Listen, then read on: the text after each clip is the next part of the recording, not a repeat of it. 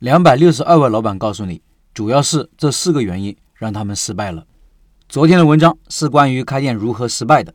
文章末尾我还做了个调研，希望得到更广泛的数据。结果出来了，一共有两百六十二位老板参与了投票，样本量有一定的代表性了。所以这个数据也说明了一些问题。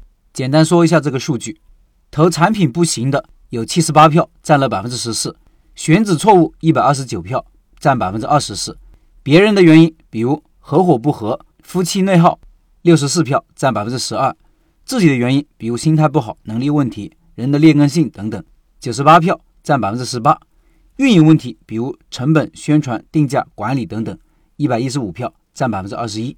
竞争对手太强，十七票占百分之三；有更好的选择，十一票占百分之二；最后一个是其他原因，二十八票占百分之五。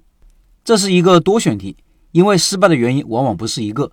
得到了以上数据，数据出来以后，我还做了一个简单的数据加工，从另外一个角度来看这个数据，就是每个原因有多少人提到了，用每个原因的投票数除以总的投票人数，就得到每个原因的投票频次。这个数据可以说明每个问题的严重程度。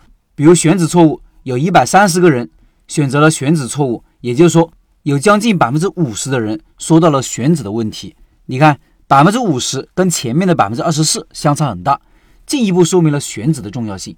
我记得前几年在公众号里也做了个失败的数据调研，但当时应该是单选题，选择选址失误导致失败的占了百分之六十，百分之五十到百分之六十相差就不远了。这个表格我放公众号文章里了，听音频的老板可以到开店笔记的公众号查找对应文章，看这个表格。我们抓重点，看看前四的原因。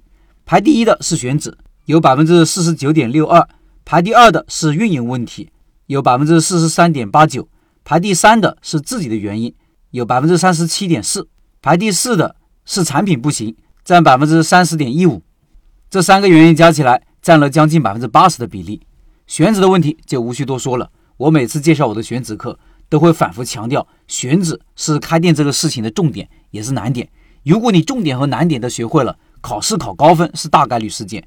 选址错误排第一，估计还有一个原因就是错了很难改，店铺定了就是定了，没法退，你只能硬着头皮往前走。如何提高选址的成功概率呢？听我抖音里的选址课程吧。如果你要开店，我认为这个课程是必须听的。我分享开店经验那么多年。为什么第一个课程就是选址课？因为太重要了呀！有人还经常问运营课程啥时候出来？运营呢没那么紧迫，因为运营是细水长流的事情，错了还可以改，有时间给你琢磨。运营问题排第二，说明很多老板意识到自己能力的不足了，这一点很好。失败了不怪消费者，不怪竞争对手，不怪员工不听话，不怪天不怪地，而是意识到了自己运营的不好，比如成本居高不下，毛利过低，没法调整过来。比如产品很好，但是知道的人少，没有宣传出去，出了问题不知道怎么分析原因，更不会找到对应的措施，这些都是属于运营问题。排第三的是自己的问题，就是老板本人的原因，主要有三个：心态，心态影响动作，动作影响结果，还有就是老板的个人能力，对于开店这件事情认识不够深、不够全，而且缺少复盘、学习和成长的能力。最后是人的劣根性，比如懒惰，很多人开了店，天天抱着手机玩游戏、追剧。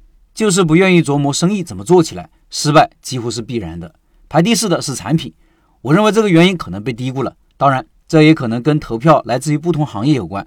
在餐饮行业，产品的重要性尤其突出，而有些行业呢，选址和宣传更重要。大多数人对于自己的产品过于自信，产品好不好，实际上是顾客说了算，时间说了算。而且你认为好还不够，还需要比竞争对手好，至少好于百分之八十的同行才有机会。